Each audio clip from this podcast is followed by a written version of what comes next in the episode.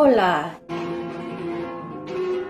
y bienvenidos al podcast La vida en español, donde hablamos sobre temas interesantes y corrientes para practicar y aprender el español.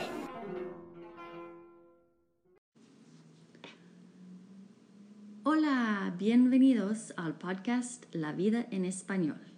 Me llamo Jenny y en este episodio y unos cuantos episodios que siguen este episodio, yo voy a leer un libro de unos de uno de mis autores cristianos favoritos, Max Lucado. El libro se llama Todo lo que Dios tiene para ti. Ojalá que lo disfruten. Vamos. Haz sonreír a Dios. Por tanto, no sean insensatos, sino entiendan cuál es la voluntad del Señor. Efesios capítulo 5, versículo 17. Dios nunca crea gente prefabricada o en serie, ni la moldea de forma descuidada. Yo hago nuevas todas las cosas. Apocalipsis 21, versículo 5. Él no te dio el equipaje de tu abuelo o la vida de tu tía sino que te proveyó una maleta personal intencionalmente. Cuando vives con la valija que Dios te dio, descubres un gozo insólito. ¿No has visto algún ejemplo de ello? Hace poco viajé a St. Louis en un vuelo comercial. La auxiliar de vuelo era tan gruñona que parecía haber tomado limón en el desayuno. Sus instrucciones fueron claras. Siéntense, abróchense los cinturones y mantengan la boca cerrada. No me atreví a pedir nada, no fuese que le diera por apretar el botón de expulsión. Quizás tenía un mal día o tal vez había elegido la ocupación equivocada. Dos días después me subí a otro vuelo. La azafata que me tocó parecía bajada del cielo.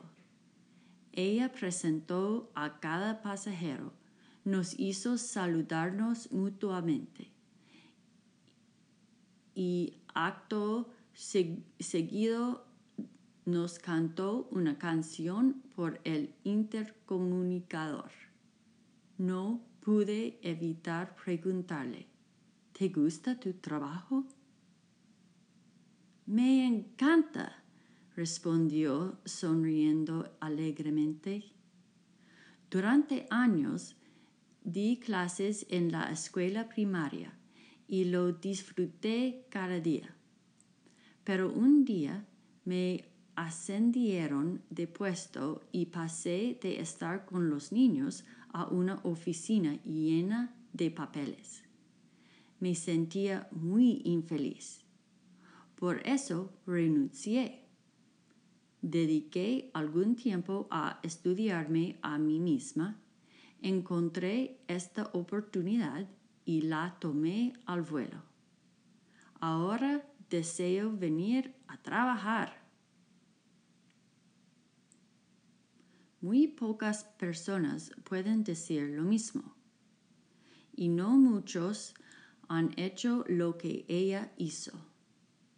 Una empresa de colocación laboral sugiere que tan solo el 1% de sus clientes ha analizado seriamente sus aptitudes personales. No imites ese error. Tú puedes hacer algo que nadie más es capaz de lograr de un modo en que nadie más puede realizarlo. Explorar y utilizar tu singularidad produce entusiasmo en ti, honra a Dios y promueve su reino. Así que, cada cual examine su propia conducta y si tiene algo de qué presumir, que no se compare con nadie. Gálatas 6, 4.